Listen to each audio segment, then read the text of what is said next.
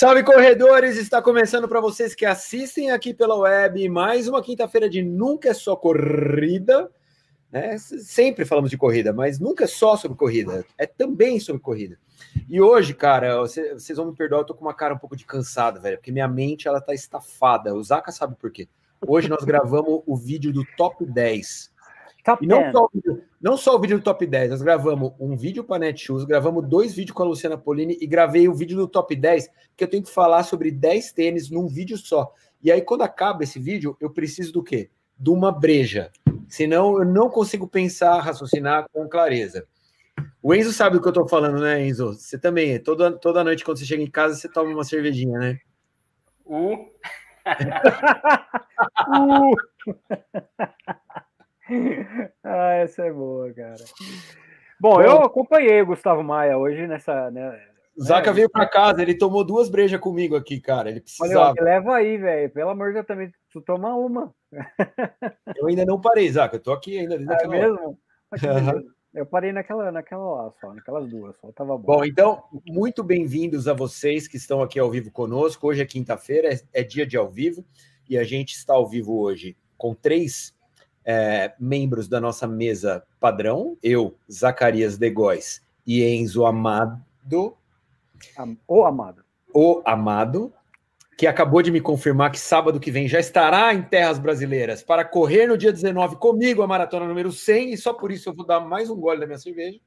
Cara, eu vou conhecer o Enzo, velho. Eu vou conhecer o Enzo. Eu, eu vou buscar uma cerveja também. Não, vai lá pegar. Vai, vai, lá, vai lá pegar. Vai lá, vai lá. Cara, gente, eu não acredito. Ô, Enzo, é... eu não é. acredito que depois de quatro anos a gente fala semanalmente. Eu, é. eu vou te conhecer, cara. Você Olha vê? isso.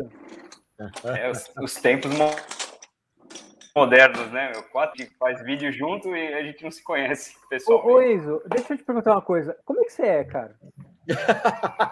Pessoalmente. Eu tenho 1,85m. você já vai ver, Zaca. Porra, você tem uma Superbox, cara. Superbox Saúde, Jaime. É nóis, mano. Saúde. Bom, para você que não está entendendo nada, temos um convidado hoje na nossa live, que não é um convidado qualquer. O Jaime Rezende, velho, ele é um brasileiro, um mineiro, que mora em Portugal e que conseguiu a proeza, velho, de ser o primeiro brasileiro a correr todas as super halves. Mas antes da gente entrar nesse assunto, eu vou dizer para as pessoas que ainda não seguem o canal Pronto para Correr, por favor, sigam o canal Pronto para Correr. Por quê? Vou te falar por quê. Porque, primeiro, que o conteúdo do Jaime é muito bacana, ele fala bastante sobre história, ele fala sobre curiosidades do lugar, ele tem uma maneira de comunicar que é muito clara, é muito bacana de, de ouvir ele tem um, um DNA parecido com o, com o DNA do fôlego, mas ele tem uma identidade própria e é muito bonito de ver o trabalho dele. Então, mano, antes de mais nada, é, te agradecer por estar aqui conosco, te dar os parabéns pelo seu canal, que é um canal, cara, é difícil eu falar isso aqui, hein, mano, mas é o seu canal é um canal muito útil, cara, muito legal, assim, você dá informação, você fala sobre história, você fala sobre curiosidades, você mostra a experiência da corrida e você tem um dom de comunicar que é muito legal, muito bacana de ver. Então, parabéns e obrigado por estar conosco. Eu que agradeço, agradeço a oportunidade de estar aqui falando com, com vocês é, e também falando com, com o público do programa Fôlego, não é? Fico muito, muito satisfeito mesmo desse elogio, até porque essa parte do, do meu canal, que é mostrando cobertura de provas. O DNA é parecido com o fôlego porque o fôlego foi a minha inspiração para esse nesse nicho dentro do canal, essa parte do canal que, que é a cobertura de prova, o jeito que você fala, o jeito que, que você faz ali a cobertura, foi a minha inspiração para fazer. Claro que eu não consigo ali com a câmera falar a história enquanto estou correndo, não estou nesse nível ainda, mas consigo ali é, a parte histórica falar a parte, e com certeza o programa Fôlego foi uma inspiração. E muito obrigado pelo elogio também é, do, sobre o canal ser útil. Quando eu comecei a. Foi engraçado porque eu comecei a correr e logo depois eu pensei, pô, vou fazer um canal. É, mas isso a gente vai contando durante a live. Eu sou um dos dos filhos da, da pandemia, tanto eu, o corredor, quanto o canal Pronto para Correr. Foi Cara, durante o ócio da pandemia, o ócio criativo, para mim, foi, foi criativo esse ponto. Cara, isso é uma coisa que a gente conversou quando, eu, quando eu participei lá do, do seu canal, né? Que a gente teve uma. A gente é, trocou meia dúzia de palavras ali. É, você me contou essa história, mas, cara, eu fiquei. E depois de acompanhar alguns vídeos do seu canal, a, uma das dúvidas que me, me surgiu foi a tua formação. Porque você claramente tem uma. Eu não sei se você tem uma formação de comunicador, mas você tem uma facilidade para se para comunicar que é muito legal assim de ver. Porque, cara, canal de YouTube é a coisa que mais tem. E no nosso mundo de corrida, tem a dar com pau. Mas pessoas que sabem comunicar a informação é raro, velho. Não é fácil. E você tem uma, um, um lance da, da, um timing, né? É que no jornalismo a gente chama de timing da, da, da, informação, que é muito legal, cara. Então, se você não tem informação, você tem dom, deveria ter. É, a minha formação é, é até. Muita gente fala assim, pô, você gosta de estudar. Eu, entrei em engenharia civil, formei, sou engenheiro civil, é, formei na, em Ouro Preto. E depois, quando eu terminei a engenharia civil, eu terminei em julho. Em agosto, eu comecei a educação física na UFMG em Belo Horizonte, no noturno. A minha ideia era: ah, minha nota dá de entrar em educação física, é, minha vontade, é o que eu, que eu amo, vou fazer educação física. Durante o dia eu trabalho, procuro trabalho e tinha acabado de formar como engenheiro. E à noite eu faço educação física. Deu certo, fiz educação física. Durante a educação física eu fiz mestrado em engenharia de energia. Aí foi mestrado durante o dia, educação física durante a noite, consegui levar assim terminei a educação física e logo terminando me mudei para Portugal. Aqui eu faço doutorado na Universidade do Porto e, e assim foi. E como a gente até falou naquela na nossa conversa, é, durante esse tempo da educação física, eu fui fisiculturista, cara. Aí quem, quem me vê hoje correndo e vê o que era, ou quem me vê o que era e vê o magrinho hoje, pensa assim: oh, meu Deus, que mudança. É se reinventando, cada momento é um momento. Boa, você sabe que o Enzo também é fisiculturista, né? Também. É sério?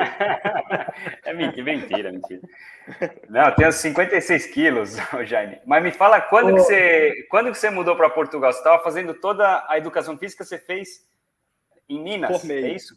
Isso, ah. eu formei na UFMG, sou bacharel em educação física, e logo formei e depois eu fui para o vim para Portugal e comecei meu doutorado, mas meu doutorado é na, é na engenharia.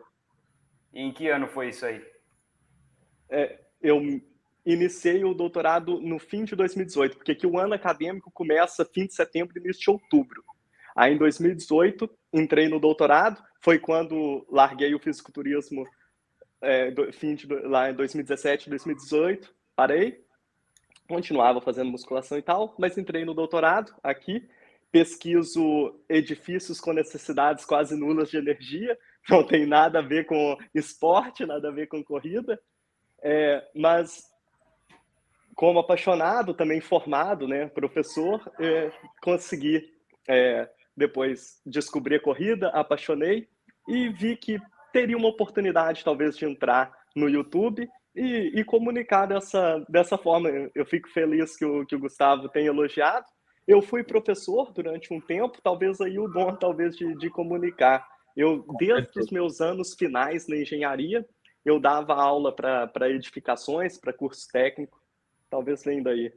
Ô Jaime, você sabe que, cara, tem um lance que, bom, eu, eu, eu sou formado em jornalismo, mas eu estudei história, eu fiz é, dois anos e meio de faculdade de história, e eu sabia que, como, como, formado em faculdade de história, o meu futuro seria lecionar. Né? E eu adorava a história de a, a ideia de poder dar aula, né? Então, durante muitos anos, enquanto antes, antes de eu fazer história e durante o tempo que eu fiz o curso de história, eu dava aula para o espelho. Muitas vezes eu fiz isso. Muitas vezes eu fiz isso. É mesmo? Eu não sabia disso, cara. Juro por Deus. Por quê? Porque eu achava, na minha cabeça, é assim, não, não importava a informação que eu tinha, não importava o que eu, é, o que eu sabia, eu tinha que saber passar aquilo. Porque aquilo era o futuro da minha vida. Eu, cara, eu fui fazer faculdade de história porque eu tinha um professor de história na, na no colegial que era um, um mestre. Ele fazia a classe inteira parar e, e, cara, ninguém se mexia enquanto ele estava dando aula. E aquilo para mim era fascinante. E eu fiquei fascinado a tal ponto que eu decidi que ia fazer faculdade de história porque eu queria ser professor de história. Então, quando eu quando eu estava fazendo faculdade, eu dava aula para o espelho, porque eu queria expor a informação e eu eu queria ver de que maneira aquela informação chegava, né? Mas não é a mesma coisa. Quando eu comecei a gravar os vídeos do Fôlego, é, eu percebi que o que eu fazia era exatamente o que eu fazia em frente ao espelho né? Porque eu captava a informação, lia, estudava, etc. Deixa eu botar a Luciana aqui na conversa. Eu, eu cap... Boa noite, Lu. Boa noite. Eu, eu captava a informação, lia, estudava, etc. E a hora que eu ia expor aquilo na frente para a câmera, aquele traquejo de ter estudado e, e praticado muitas vezes é, o lance de expor a informação de forma didática, como um professor faz, eu acabava usando aquilo nos vídeos. Eu acho que isso faz com que os vídeos sejam mais é, compreensíveis também. Você acaba se fazendo mais, mais entendido, né? E eu, o que eu te falei, Jaime, é justamente isso. O que você tem, que eu acho que é legal pra caramba do seu canal, é essa facilidade em se comunicar, né? Que às vezes não tem nada a ver com comunicação, é você acabou de deixar claro. Certamente tem a ver com o lance de você é, ter dado aula, de, ter, sabe, de ter se, é, se colocado nessa posição de que você tem que fazer alguém entender o que você quer dizer. Né? E isso é muito, é muito, é muito foda, na verdade. Eu sou muito fã de todos os professores, porque eu acho que é uma, é, é uma arte você dar aula. É uma arte, porque é, dar aula não, né? Dar uma boa aula é uma arte, porque, cara, é, é muito difícil. Não é um negócio simples assim. Você fazer a informação chegar de maneira fácil e que a pessoa é, capte aquilo com facilidade, né? Então eu sou, eu sou um devoto disso. E o seu canal é muito legal por causa disso. João, já vou parar de encher sua bola, já sua bola demais. Agora eu vou te, vou te perguntar um negócio, cara. É, porque é uma curiosidade que eu tenho. Antes da gente entrar no assunto da Super Refs, não sei o que, de você contar o histórico da, da sua, do, seu, do seu começo no canal, etc. Eu quero saber o seguinte: você os, dos, teu, dos teus viewers, os caras que te assistem, você tem mais viewers brasileiros ou viewers portugueses? E qual é a diferença entre esse? Porque eu tenho 16% do, do meu canal são viewers de Portugal. E eu vejo uma diferença tão brutal entre. Brutal, usei brutal porque é brutal é. Ótimo. É, é, é, uma diferença tão significativa entre o que espera um viewer brasileiro do que o que espera um viewer português, que eu tenho a curiosidade de saber como você lida com isso, se, se, se, os, se os seus viewers são mais portugueses ou brasileiros, e como você lida com essa diferença. É, meu, minha porcentagem é ainda maior de, de brasileiros. Brasileiro. Olhando ali o, o Analytics, 89%, 88% brasileiros e aí 11% portugueses, e de vez em quando aparece ali Angola, Moçambique, Sim. aí também irrisórios França, Porto, é, Estados Unidos, é, Luxemburgo, até porque tem muitos portugueses. E, e, mas você percebe essa diferença entre o viewer brasileiro e o viewer português? Eu não consigo. Ou você já, é, ou você já é português, já, caralho? Eu não consigo perceber a diferença. Claro, claro que quando eu vejo o comentário, só de eu ler, eu sei se quem está comentando é um é. português ou um brasileiro. Isso eu, eu é. consigo é. ver claramente. Eu gostava, eu gostava, de saber se esse tênis é melhor que o outro, né? Aí você já sabe que é português. Não, sapatilhas. Tênis, eu, é, eu gostava de saber. Gostava de saber. Eu, eu adoro gostava, porque eu gostaria é gostava, né? Gostava, eu, gostava de, eu gostava de saber se essa sapatilha é melhor que aquela. Eles até fazem piada. Gostava, então já não gosta mais. É, mas, mas no, no sul ainda falam tênis. É, mas a região do norte, sapatilhas. Sapatilhas, é. É, Bom, mas deixa eu perguntar a diferença do viewer eu não consigo assim notar. É, é, é mais o comentário que fazem, eu vejo claramente. É que o, o viewer português, cara, ele tem um lance que ele é mais, é, no, mais técnico. Ele é um cara que ele é mais crítico em relação uhum. a, a, várias coisas, não só ao review de tênis, mas também a opiniões. Às vezes eu emito opiniões e o viewer brasileiro, ele meio que absorve a opinião e beleza, cada um tem a sua. O viewer português, é, eu recebo mais, eu recebo mais retorno, sabe, da, da opinião. Isso é, é, característica de cada povo, de cada lugar, etc. Mas eu vejo um viewer mais crítico, sabe, de Portugal. E é muito legal isso, porque. É, e, e é, isso é em tudo, é, eu acho. existe isso realmente. E, e é fantástico hoje em dia termos no, no futebol brasileiro tantos treinadores portugueses, porque nas entrevistas dos treinadores portugueses conseguimos perceber a diferença de como eles lidam com as entrevistas, de, de como treinadores brasileiros, principalmente das antigas, lidam com a entrevista. É, os, os, brasileiros, principalmente das antigas, levam na piada, já os portugueses não gostam, assim, eles gostam de tecnicamente, responder tecnicamente as questões pós-jogo, esse tipo de, de situação. E, e, isso que falou assim de gostar mais até no YouTube de ser técnico, acredito que sim, realmente essa é uma diferença que, que nota até nos canais portugueses, não é? Que, que vejo de, de tecnologia principalmente. Sim. Eu não sei se você acompanha uma polêmica que rolou aqui no futebol brasileiro com o técnico do Corinthians, que é um português, né, o Vitor é Pereira. É o Vitor Pereira. É, você, não sei se você acompanhou isso. Ele, da cara... mulher dele, não é? Não, não, o cara que... perguntou, o jornalista perguntou para ele se ele tinha medo de perder o emprego.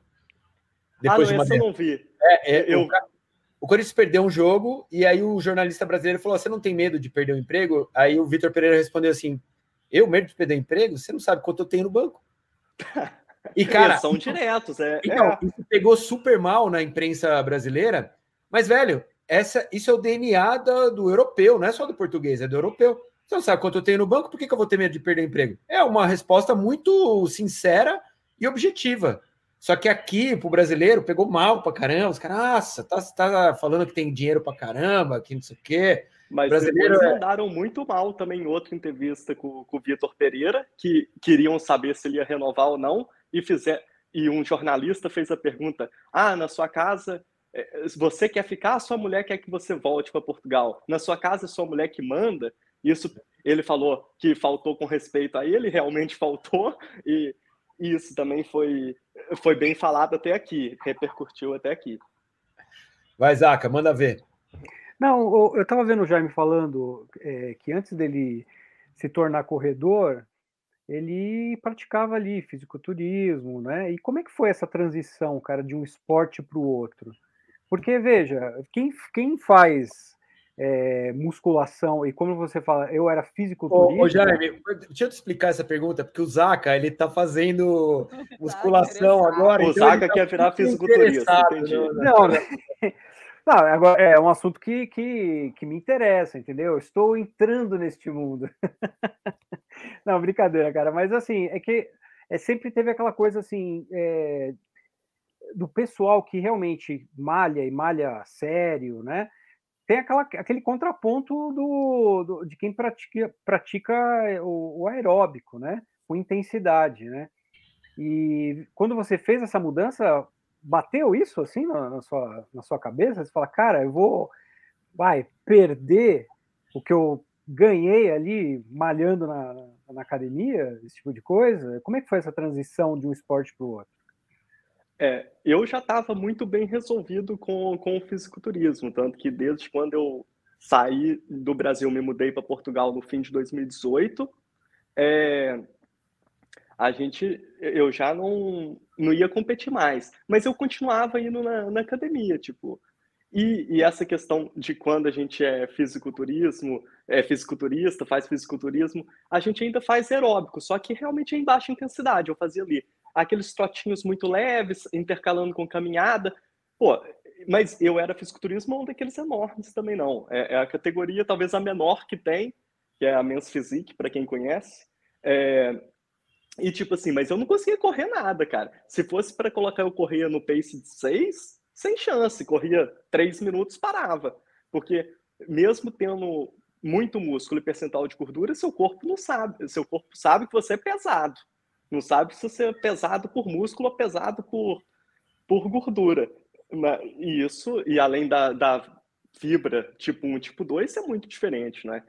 Não aguentava correr. Mas fechando essa história, o fisiculturismo foi assunto resolvido na minha vida quando eu mudei para Portugal. Eu mudei para fazer o doutorado, não já não ia competir mais, mas continuei indo para a academia, falamos ginásio aqui, continuei indo ao ginásio, ginásio. E, e a gente treinava, eu treinava e tal, é, só que a corrida entrou na minha vida por acaso, cara, eu acho até bonita a galera, os outros canais do YouTube, ah, porque eu comecei a correr, sempre tem histórias assim, interessantes, eu conto assim, ah, porque eu comecei a correr, eu comecei porque sim, foi, as, começou a pandemia, a academia fechou.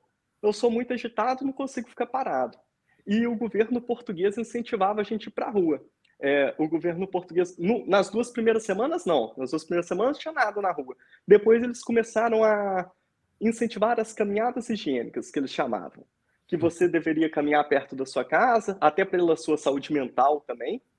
E, e eu falei, pô, vou, vou caminhar. E moro no litoral, moro aqui duas quadras da, da praia, ia ali para a beirada da praia, caminhava. Aí um dia, do nada, eu falei assim, vou começar a trotar. Aí trotava e caminhava, trotava e caminhava. Depois virou um trote contínuo, depois virou uma corrida. Da mesma forma que todo mundo começou a correr e que eu recomendo que as pessoas comecem a correr. Foi assim, foi de forma natural. Eu não, não planejei, vou virar um corredor. Ah, a pandemia levou o tempo que levou, vocês sabem. É, os ginásios demoraram a abrir e quando abriram já estava correndo e, e, cheio de planos. E, quando e foi nessa mesma época que eu comecei a correr e, e virou corrida, aí que eu até conheci o programa Fôlego também, que eu fui assim pela internet, era a época do ócio, né, que a gente estava na internet. Aí eu, vamos ver aqui, corrida. Aí digitei no YouTube, corrida. Aí fui descobrindo as coisas e depois eu comprei livros, comecei a ler. Aí eu, poxa, vou fazer um canal. E comecei a correr fim de março. Correr não, né? Caminhar essa caminhada com trote. Lá para junho eu já falei, pô, vou fazer um canal também. Só que não sabia nada, eu não sabia nem o que, que era abrir o Premiere para mim na minha frente, eu não sabia nem, nem colocar um vídeo ali para rodar. Aí o ócio da pandemia me permitiu curso de Premiere. Pra... Aí fui aprendendo. Agora, cara, é legal isso, porque você, você é corredor há pouco tempo e você conseguiu, né? Você atingiu aí uma, uma marca que é muito emblemática, cara. Você fez a Super Refs, é o primeiro brasileiro a, a, ter feito isso. Muito louco isso, na verdade, né? Porque assim, tá cheio de gente e a, a pandemia deu uma brecada nesse, nessa vontade, né? Da galera de completar esse circuito, porque ele foi lançado bem, bem antes da pandemia, né? E quando ele foi lançado, foi uma febre. Todo mundo, ah, eu quero fazer super heavy, super heavy, isso aqui, porque teoricamente eram mais fáceis do que fazer as majors é, de maratona, não só em termos de, de, trajeto, mas também pela, pelo processo de, de, inscrição, que era uma coisa mais simples do que você ir para Boston, para ir para, sei lá, Londres, que é super difícil. Mas, quando veio a pandemia, deu uma derrubada na, na Super Refs. Eu até fiquei na dúvida se as Super Refs iam emplacar, né? Porque elas não chegaram a, a ganhar pernas próprias, né? Com, com, força, né? O circuito não ganhou, não chegou a ganhar aquela força própria. E a pandemia veio e deu aquele, aquela chulapada na cara. E elas sobreviveram. E você foi o primeiro brasileiro a completar. E, cara, um canal de dois anos, dois anos? Um ano e meio. Um ano e meio. Um ano e meio. Você foi o primeiro cara a ir lá meter a Super Refs. Então, eu quero que, eu quero que você primeiro conte qual, como veio a ideia de fazer a Super Refs, né? Sendo que você começou a correr outro dia. Outro dia. Foi, foi. Foi.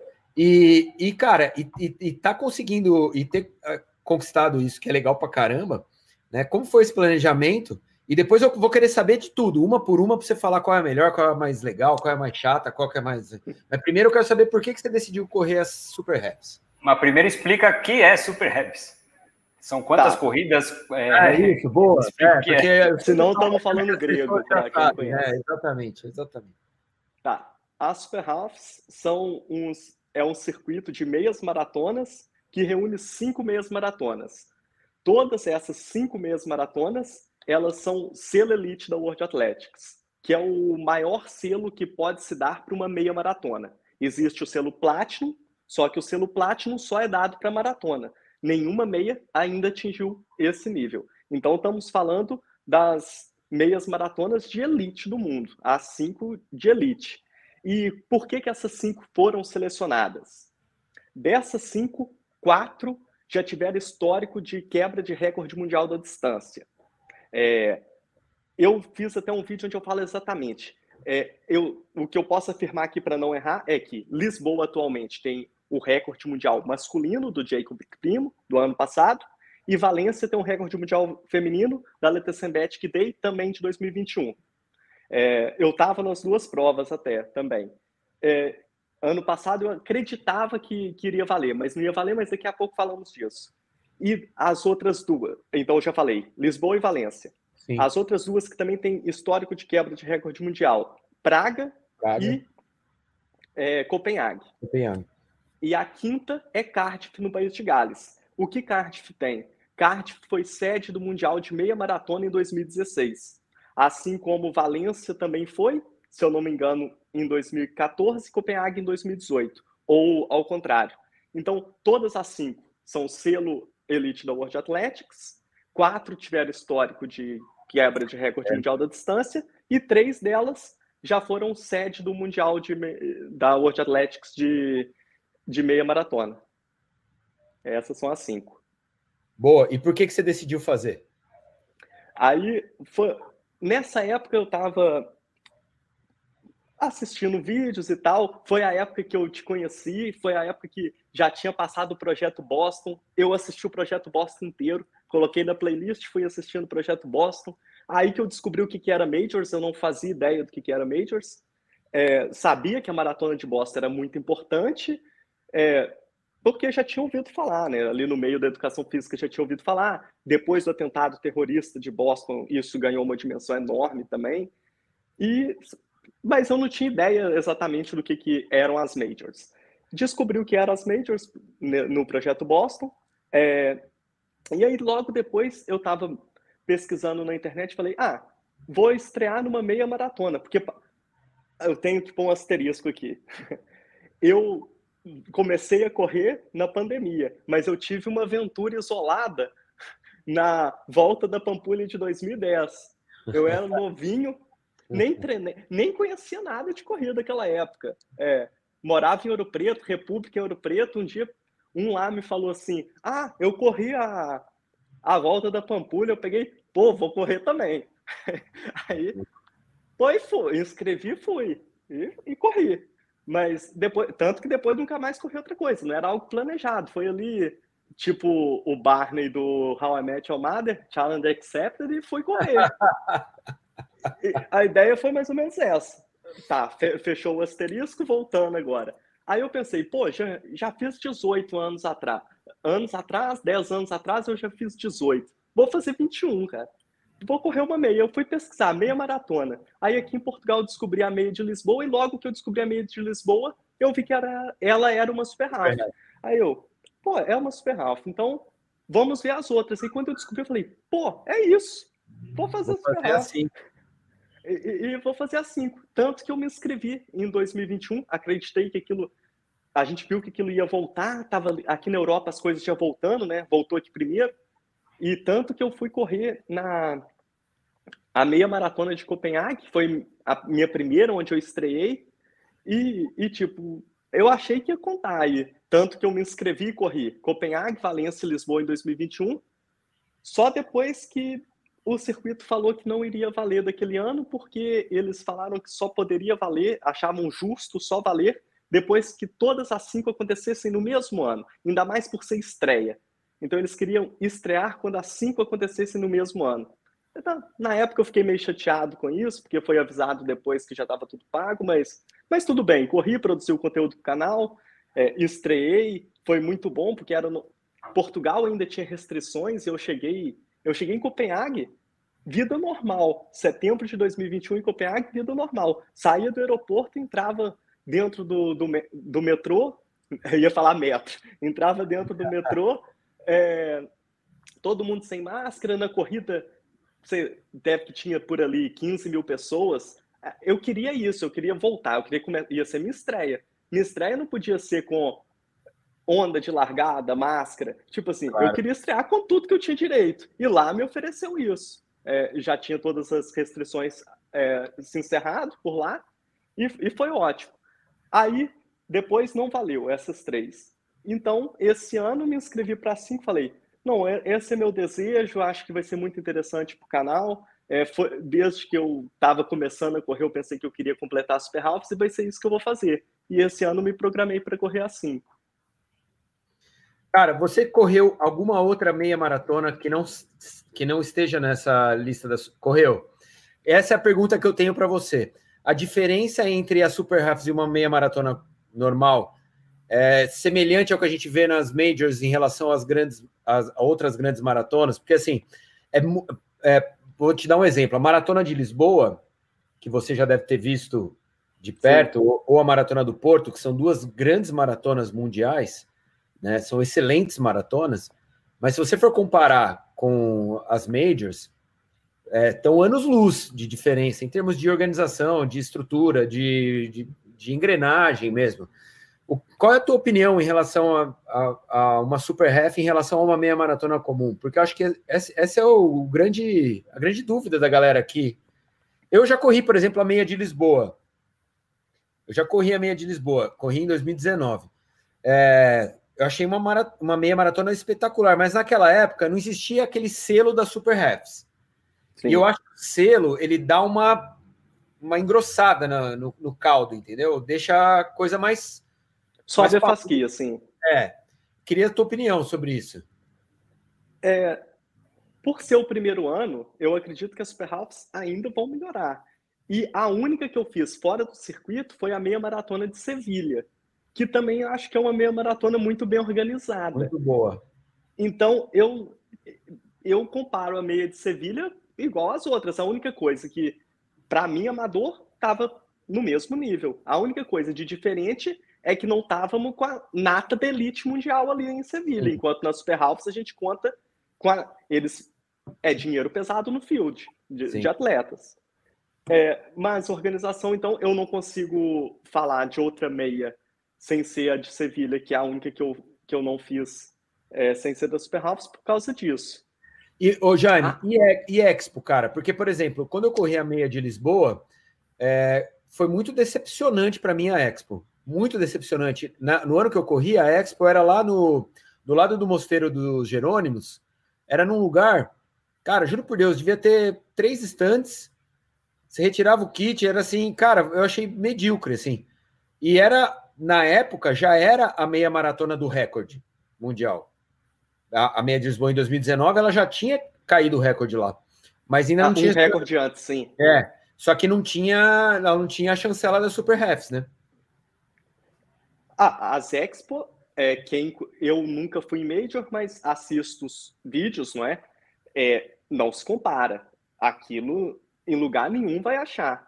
Tá. Existe expos que são muito muito tímidas. É, a de Lisboa de 2021 foi num lugar muito legal, que foi no é, ali perto do no pavilhão Carlos Lopes, que é, é naquela descida que vai para a Avenida da Liberdade, um lugar muito bonito, e o Carlos é. Lopes, por ser ex-maratonista, ex-campeão, é, então foi um lugar simbólico, achei muito legal, só que esse ano foi um pouquinho maior é, e foi também ali perto dos mosteiros dos Jerônimos. Mas já tinha uma estrutura ali um pouquinho maior, bem organizado, muito bem organizado até, essa, essa Expo.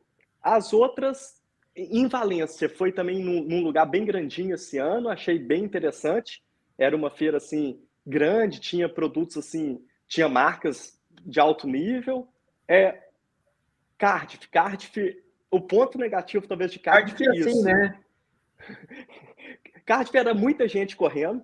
Foi no mesmo dia da maratona de Londres, exatamente no mesmo dia. Tinha, deve, tinha 15 mil ali tá, em Cardiff. E não tem Expo. Você levanta seu número nas tendas do outro dia. Ali onde é a chegada, tem as tendas e são, se eu não me engano, eram três horas para todo mundo levantar. Eu dei sorte que eu cheguei ali é, antes de abrir, faltando assim 10 minutos, eu já fui, peguei logo de cara e fui embora. Mas eu achei, esse acho que foi o único ponto negativo que eu vi em Cardiff. E as outras expos, é, Praga também foi, foi rápido, foi legal, foi num, num lugar bem legal. E qual falta? Copenhague. Copenhague também é uma estrutura igual a do ano anterior. Tem ali algumas coisas, mas não, não se compara uma expo de maratona, que é, que é muito maior. De expositores, eu, eu falaria que deve que, em média, cada uma ali tem entre 20 expositores por aí. Pô, mas bacana, é parruda a Expo, então. 20 expositores é bacana, pô. Sim, é, mas uma... não temos aquelas lojas gigantescas, ah, não, mas, isso não. Não, mas assim, é porque é, é, diferente, por exemplo, você pegar uma meia, uma, uma meia do Porto, eu corri a meia do Porto, a entrega do kit era no, era no, no shopping. Não, ah, no shopping. No shopping. A, da, da maratona é no Alfândega. A da meia foi no shopping. É, então não tinha nada, não tinha estrutura, não tinha nada.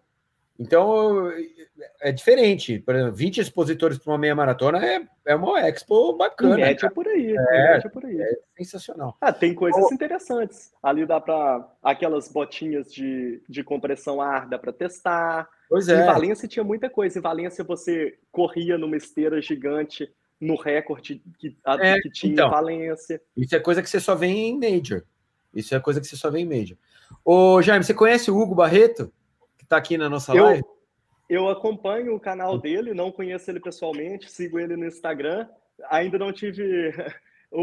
ainda não encontrei com ele, não tive a possibilidade de encontrar com ele nem falar com ele, mas espero um dia encontrá-lo. Cara, o Hugo, para quem não conhece, para quem está assistindo a live, o Hugo são os melhores reviews de é, Garmin, de relógio, não é? Relógio, são os melhores reviews, não só da, da em língua portuguesa, hein? Vou deixar bem claro, porque é tão detalhado e ele fala também com muita propriedade, assim, a comunicação dele é muito bacana. Se você ainda não segue o canal do Barreto, por favor, vai lá e segue, porque é em português e você vai ter informação em português de altíssima qualidade. Tá me convidando para meia maratona de, de, de Lisboa 2023. Hugo, não vai dar, porque eu acabei de fechar, fechamos hoje, né, Zaca?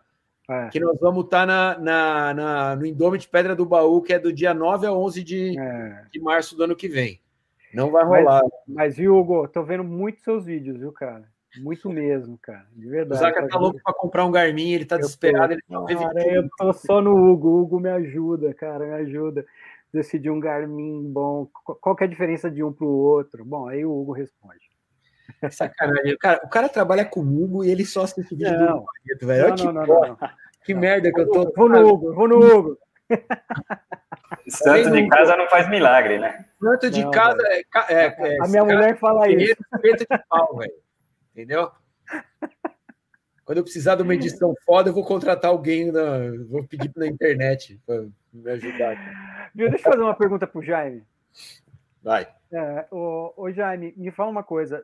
É, das provas, como é que você, se você fosse classificar cada uma, assim, dar uma característica para cada uma delas, como é que em uma palavra, como é que Ixi. seria cada? É, assim, conceito básico. Uma é assim, a outra é assado, a outra. É, como é que você definiria? Porque, cara, eu estava vendo as provas, são assim lugares sensacionais, né, cara?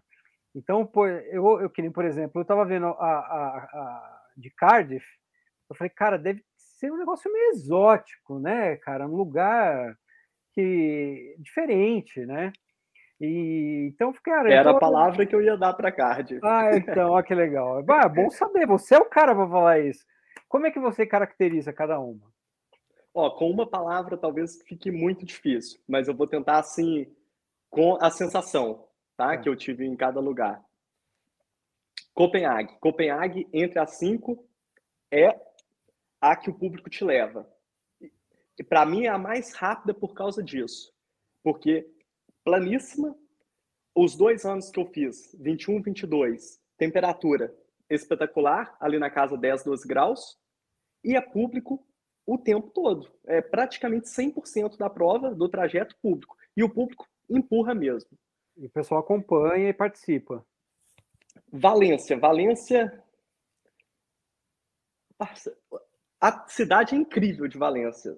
Eu, eu talvez até diga que é a cidade da Espanha que eu mais gosto. É, e, e também ela é muito, muito plana. É, fica ali igual a, se tivermos nas mesmas condições climáticas, comparando Copenhague e Valência. Tá quase igual, só que tem um pouquinho menos de público. Por isso uhum. talvez para fazer rápido, Copenhague fica um pouquinho na frente. É... Cardiff é a mais diferente de, de todas, tipo, principalmente pensando em turismo. A gente fala, ah, País de Gales. Tem gente que não sabe nem onde o País de Gales é, nem que faz parte do Reino Unido. E eu nunca pensei antes em viajar para o País de Gales, por exemplo. Eu, em 2011, 12, eu morei aqui em Portugal também. É, fiz um intercâmbio, um ano acadêmico aqui. E, tipo, viajei 17 países da Europa. No Reino Unido, eu fui Fui na Irlanda, fui no fui na Inglaterra e fui na Escócia e não tinha ido no País de Gales. E agora eu fui. É, não, por isso é a mais diferente, assim, eu acho. Lisboa. Falar de Portugal é difícil porque estou falando do coração, né? É onde eu moro, país que eu amo, então fica complicado falar. É onde você vai comer melhor, tá? Isso ah, sem dúvida. Sem dúvida nenhuma. Dá cinco sem dúvida nenhuma. Sem dúvida nenhuma aqui em Portugal onde vai se comer melhor. E faltou Praga. Praga. Praga. Praga é onde você, vai, onde você vai beber melhor. Beber melhor. é, onde você vai beber melhor. É. E Praga eu tive uma experiência muito boa esse ano, cara. É, tipo, nevou é, na primavera, coisa que não acontecia há mais de 10 anos, eles me falaram lá. Em abril estava nevando. E durante a prova não nevou, mas a largada foi com menos um, sensação de menos seis. Eu nunca tinha corrido tão frio. Mas o corpo aqueceu, foi maravilhoso. Depois disso, maravilhoso. E, e depois que terminou a prova, aí foi também só Pilsen. Lá é, é, a terra da Pilsen, né, cara? É a, Pilsen, a Pilsen Urkel. Cara, é maravilhosa, é espetacular. Manda aí, depois eu tenho uma pergunta para o Jaime também. É, eu queria saber, é, eu não sei da Super Rafts, eu queria saber se é, para você conseguir completar, é, tem que ser todas no mesmo ano ou foi só aquele ano de 2021 por causa da pandemia? E, e em que época, mais ou menos, aproximadamente, cada uma? É, ou seja, para um brasileiro que queira sair, pra vai para a Europa, é um custo meio alto, né? É, ele, numa viagem só na Europa, ele consegue fazer quantas? se dá para conciliar mais de uma, ou ele tem que fazer cinco viagens, porque estão todas muito espaçadas entre elas? Pergunta fundamental. Se não, não perguntasse, você até esqueceria de falar. Existe uma regra muito chata na Super House, que é principalmente para os brasileiros, que, porque para viagens, você tem que completar o circuito em 36 meses. E esses 36 meses começa a contar desde quando você faz a primeira. Então, você fez a primeira, os 36 meses começa a contar. Eu fiz esse ano todas elas porque eu, era o meu sonho, eu queria isso desde quando eu comecei, era o que eu queria. Em 2021 as provas não contaram, elas não elas eram essas cidades, mas não o circuito não tinha sido oficialmente aberto. Começou a contar a partir de Praga desse ano. E a sequência das provas é a seguinte: se der, se a pessoa conseguir, se quem do Brasil quer fazer, se ela conseguir pegar umas férias maiores para encaixar duas na mesma viagem, ela se adianta muito, é uma vantagem, principalmente por essa questão de ser 36 meses. Então, é, em março, dia 11 ou 12 de março, não sei, Lisboa. vai ser Lisboa. Depois, dia 1 de abril, vai ser Praga. Então, temos aí três semanas de diferença. Se a pessoa conseguir, por exemplo, viajar direto para Lisboa. Chegando em Lisboa na sexta, ela corre ou no sábado, pega o kit, corre domingo, fica em Lisboa os dias ainda, passeia pela Europa e termina a viagem em Praga. E corre Praga. São as duas do primeiro semestre. No segundo semestre temos três. Ter no terceiro fim de semana de setembro, Copenhague. E duas semanas depois acontece Cardiff. Então é outra viagem que dá para a pessoa encaixar na mesma viagem, fazer é, as duas, né? Ela corre num domingo, tem um fim de semana livre, no outro fim de semana, não são seguidos, tem duas de intervalo, no outro corre. E de Cardiff para Valência, são três semanas de intervalo. Então a pessoa teria já que pegar uma férias bem grande, porque ela correria num domingo, depois seria dois fins de semana sem nada, para depois correr no terceiro. Mas 36 meses, cara, são três anos, né?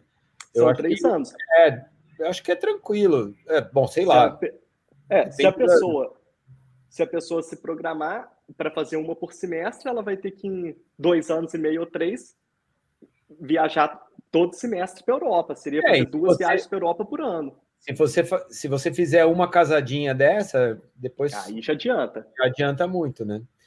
Ô, ô Jaime, eu tenho uma pergunta para você. Cara, quando você vai completar a sexta Major, né?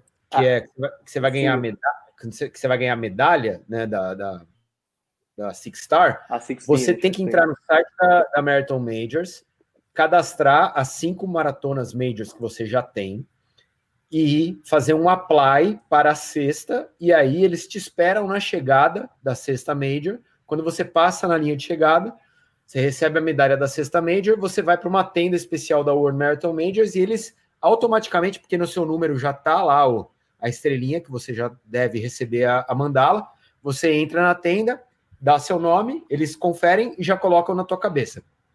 Como é o processo para quem vai receber a quinta medalha da Six Half e automaticamente fazer a mandala? Sim, vamos lá. O processo começa assim. A pessoa é, quer fazer Super Halves, então você já entra no site da Super Halves e faz um cadastro. Quando você se cadastra, eles geram o que eles chamam de super passaporte, que é um passaporte virtual. Tudo nas Super Halves é super na frente. É super passaporte. Aí, é, esse passaporte gera um número e toda inscrição que você fizer do circuito, das cinco provas, eles já perguntam na inscrição da prova. Você está participando da Super Half? Gostaria de participar? Se já está participando, colhe aqui seu número de passaporte. Você coloca lá, correu a prova no domingo, nessa semana depois, automaticamente chega um e-mail para você. Você tem um novo carimbo no seu passaporte. Eles sabem disso. Se você preencheu automaticamente, eles fazem isso. E o que aconteceu em Valência? Na semana antes de Valência, eu recebi um e-mail que eles já eu já tinha recebido os outros quatro é, de carimbos. Eles viram que eu estava inscrito para Valência, eles próprios conferiram, não precisei avisar. Me mandaram um e-mail. Você está apto a se tornar um super runner. Eles é tudo super, né? um super uhum. runner e, e então assim que você chegar à linha de chegar, é, cruzar a linha de chegada, continue caminhando e mostraram um mapinha onde que estavam eles entregando a medalha. E essa medalha era ninguém se conhecia a medalha ainda. A medalha foi divulgada na Expo de Valência e tava lá o tinha o stand da Super Alps, foi onde eu vi ela pela primeira vez. E aí a gente acontece tudo automático, eles mandam o, o e-mail para você e e depois cruzou a linha de chegada, vai em frente. Só que no número de peito não tem nada descrevendo, Sim. não, mas eles, eles têm a lista. Aí no dia anterior, quando eu peguei o, o kit, aí eu, eu fui, peguei a medalha, mostrar a medalha, né? Mostra aí, mostra aí. É, Nossa, é bonita, hein, cara? Aqui nela tem esses carimbos são os carimbos que vão para o passaporte das cinco cidades. E aqui é o trajeto de cada cidade. Ô, louco. Eu ia e botar só o Jaime aqui, cara. Eu quero botar só o Jaime. Zaca, você consegue botar só ele? Vou tentar, né? peraí, vou tentar aqui. Aí, aí ó que legal.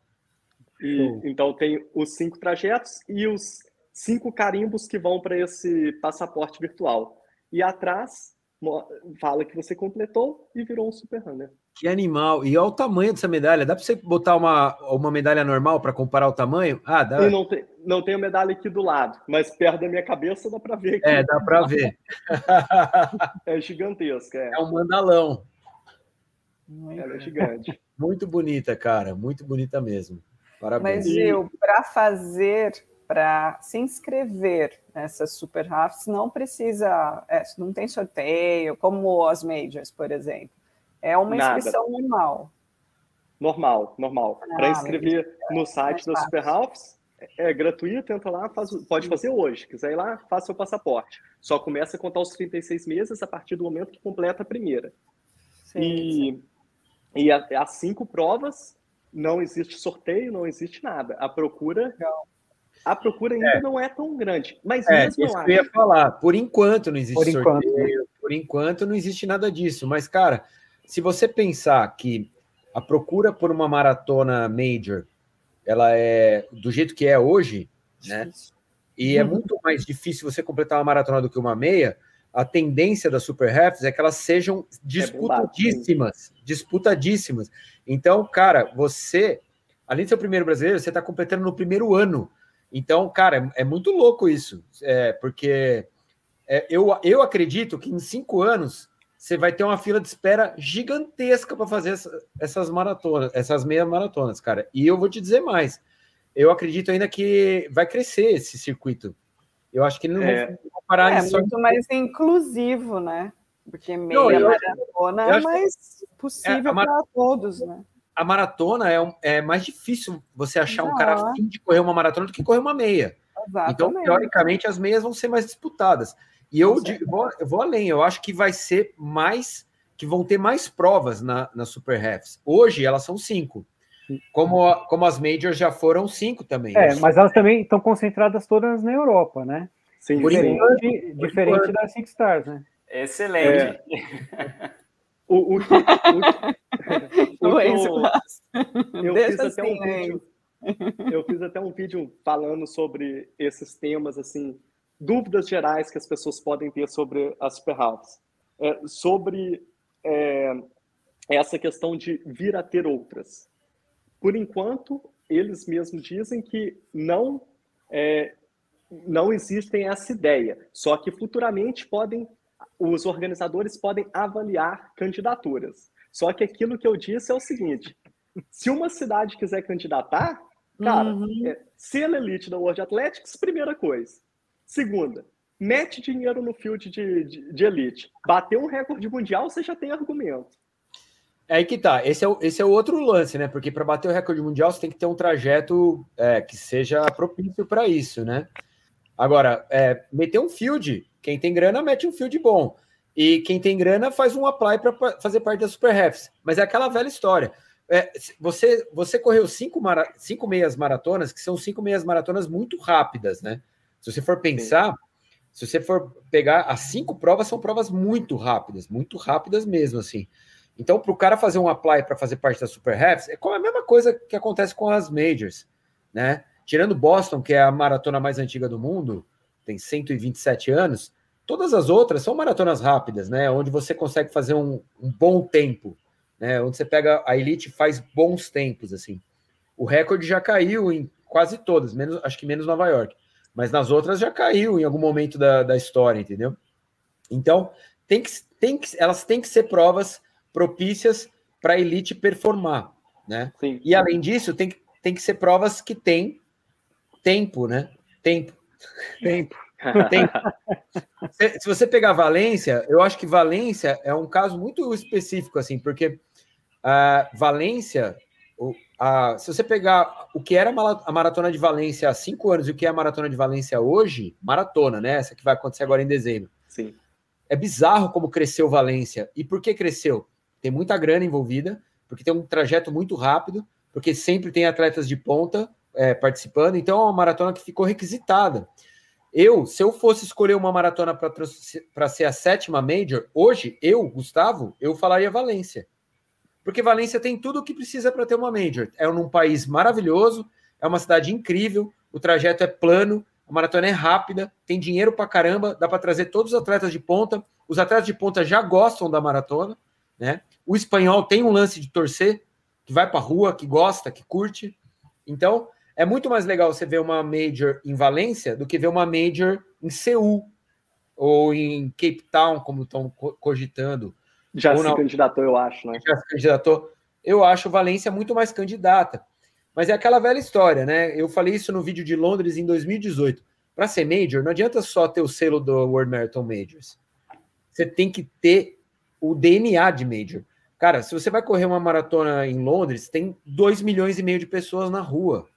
Acabei de voltar de Nova York, 2 milhões de pessoas na rua, entendeu? Então ela tem que ter esse DNA. Não adianta você transformar Cape Town em Major e ter 100 mil pessoas na rua. Não vai, não, pega, não, não engaja, entendeu? E aí você não a, vai ter. A cultura tem que ser forte. É, a cultura tem a, que A cultura de corrida né, de Valência é incrível. É incrível. você tá passeando é. pela cidade o dia inteiro, tem gente correndo o dia inteiro. Exatamente. Para falar a verdade, nas 5. Em Lisboa, no verão, tá um calor infernal. Tem gente correndo, cara. Sim. E a maratona de, Lisboa também é uma maratona incrível. Eu sempre respondo perguntas sobre a maratona de Lisboa, porque eu já falei num vídeo uma vez que eu acho a maratona de Lisboa melhor que a do Porto. E quem mora em Portugal acha o contrário. Eu acho a maratona do Porto melhor que a de Lisboa, a grande maioria das pessoas. Mas eu falo, não, eu já corri as duas e para mim Lisboa é mais legal, porque você corre na beira do, do, mar, depois você corre na beira do Tejo, depois você termina na Praça do Comércio, né, que é o Terreiro do Passo que eles chamam, que é o lugar mais emblemático da cidade a maratona é, é, rápida, é plana, é num mês que é legal, que é outubro, então é, é, a, a, prova ela tem que ter o DNA. Se ela não tiver o DNA, não adianta querer fazer parte. É, é a, galera falando, ah, vai ser Xangai, vai ser Seul, vai ser Sydney. Sydney. Mano, Sydney é uma puta cidade, mas tem esse DNA da cultura da corrida? Eu não sei se tem, entendeu? Lembrando. Pode se criar também, não é? A candidatura leva não, anos. Mas, mas, lembrando que de, das seis majors marathons, né? Das seis maratonas que são majors, a mais nova é Tóquio. E Tóquio só se tornou major porque o Japão tem 30 milhões de corredores. É o país, é o segundo país do mundo que tem mais corredores depois dos Estados Unidos. Então, é, mas é uma maratona que tem 11 anos de história. Né? Então não é uma maratona que tinha o DNA de Major, mas tinha uma população que merecia uma Major. Então, é, tudo é uma questão de, de fatores, né? E eu acho que para a Super Refs vai acabar indo por esse caminho também. Né? É. Vão ser Nossa, provas rápidas cara. que sejam em lugares propícios, assim. Uma coisa que eu queria comentar é se eu até falei isso no vídeo, esse crescimento pode acontecer no futuro. Mas se acontecer, eu acredito que todas as cinco têm capacidade para aumentar o número de, de inscrições ainda. Quem sabe até dobrar. Tipo, não está aquilo esgotado ainda no, no, limite, igual a gente vê nas majors, que é impossível para a cidade aumentar mais. Eu acho que todas as cinco ainda conseguem aumentar o número de inscritos. Só que se chegar num ponto em que, futuramente, em que a oferta, a demanda é maior que a oferta de vagas, essa regrinha chata dos 36 meses tem que cair, porque aí já não basta a pessoa querer, não é? Essa regrinha vai ter que cair, se isso se chegar a, a esse ponto. E só falando que o Enzo comentou, as cinco são na Europa. Cara, e uma coisa que eu acho incrível, as cinco são na Europa, mas são cinco cidades completamente diferentes entre si. Eles conseguiram é, encontrar cinco cidades rápidas, né? Do mais alto nível para fazer uma prova. E são cinco cidades super interessantes do ponto histórico, turístico e totalmente diferentes, culturas totalmente diferentes entre si. Ô Jaime, você considera alguma delas, assim, né, tipo a porta de entrada? Ah, eu quero fazer, qual a primeira que, eu, que você fala assim, cara, começa por essa prova aqui? Ah, joga o dado para cima, o que cair no escuro pode ser. Não, não tem assim uma ah, começa por ela. Acho que pode começar por qualquer uma, vai estar muito bem servido. É, eu, eu, acho, que, que os brasileiros é, se, se, é, se acabarem... Lisboa, né? Eu acho que eles vão querer coincidir com dobradinha, né? Vai querer fazer duas. É, para brasileiro, é, eu acho que, né? É, para o cara que nunca correu no exterior, talvez Lisboa seja um excelente começo, porque é por causa Sim, para quem nunca correu, nunca viajou, é, Lisboa é um bom começo. E Lisboa permite a dobradinha, né? Você pode fazer Lisboa e Praga, né? E Praga. Na, na mesma né, tacada. É, cara, estamos chegando no final aqui. Jaime, é, em fevereiro tô aí, viu, cara? Vem correr? Eu, eu vou correr a maratona de Sevilha, dia 19 de fevereiro. Eu não falei para ninguém isso, é a primeira vez que estou dando essa informação é, ao vivo mas eu vou correr Sevilha e aí eu vou, mas eu vou chegar em Lisboa, vou ficar um tempo aí, vou levar a Natália para conhecer Lisboa, que ela não conhece. Devo ir para Évora também, que eu não conheço. Vamos marcar de encontrar, fazer um treininho junto, nós.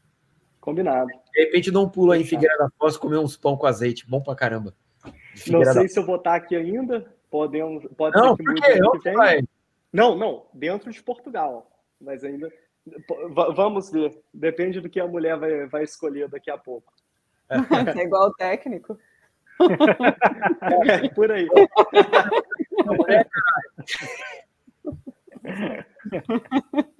Fala, lógico que é sempre a mulher que manda. O homem só abaixa a cabeça e fala sim, senhora. Muito bom. Ainda mais aqui em Portugal. Cara, é, em primeiro lugar, vou reiterar o que eu falei aqui para todo mundo que está assistindo a live. Se você não está inscrito no canal do Jaime, pronto para correr, por favor, inscreva-se e assista, porque são vídeos de altíssima qualidade. Como eu falei, ele tem uma, uma facilidade em, em comunicar né? Que ficou, acho que ficou, ficou claro na live de hoje, mas se você assistir os vídeos, você vai perceber que é ainda mais latente no, no vídeo, porque ele fala muito bem e, e traz informação, então é muito rico isso. Cara, parabéns por essa conquista, ser o primeiro brasileiro a completar a Super Halves, que eu acho que é. Meu, você tá na história da corrida, cara. Você, você tá na corrida desde a pandemia, você já está. Né? Você já está na história da corrida, cara. Então isso é enorme. E siga firme, cara, com o seu canal. Conte com a gente porque precisar sempre. É, estamos aqui sempre de portas abertas. Parabéns. E, cara, vamos, vamos estreitar tudo isso aí. Show de bola. Eu agradeço. Obrigado aí a oportunidade de falar aqui. Te espero então em fevereiro. Combinamos aqui um treino, depois uma jantar, vamos beber uma Superboc. E, e, obrigado pela oportunidade novamente aí. E novamente você já, já deu o um recado aí, mas quem está assistindo, sei que são muitos viewers do, do programa Fôlego, e principalmente são viewers fiéis nessa questão de assistir coberturas né, com o turismo, com a história. Minha pegada é mais ou menos essa, tanto que o Fôlego foi inspiração, como eu disse. Então confiram lá no canal, vai ser um prazer vocês irem lá e acompanhar o trabalho que eu venho fazendo. Obrigado mesmo. Valeu, mano. Tamo junto, cara. Zakitia, Lu, Enzo. Obrigado, gente. Valeu. Valeu. Mais uma vez. Obrigado, Jaime.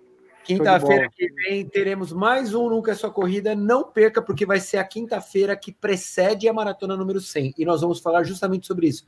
Como é correr 100 maratonas. E eu vou trazer na live da semana que vem, acabei de pensar nisso vou trazer o Lula Holanda e vou trazer também o Nilson Lima. Eles não sabem ainda porque eu ainda não convidei, mas eu vou trazer os dois. e nós vamos falar sobre correr uma centena de maratonas. E no caso do Nilson Lima, três, três vezes. Três centenas é, de maratonas. Vai ser uma live muito louca. Eu espero que vocês curtam. Espero que eles aceitem, porque eu ainda não convidei.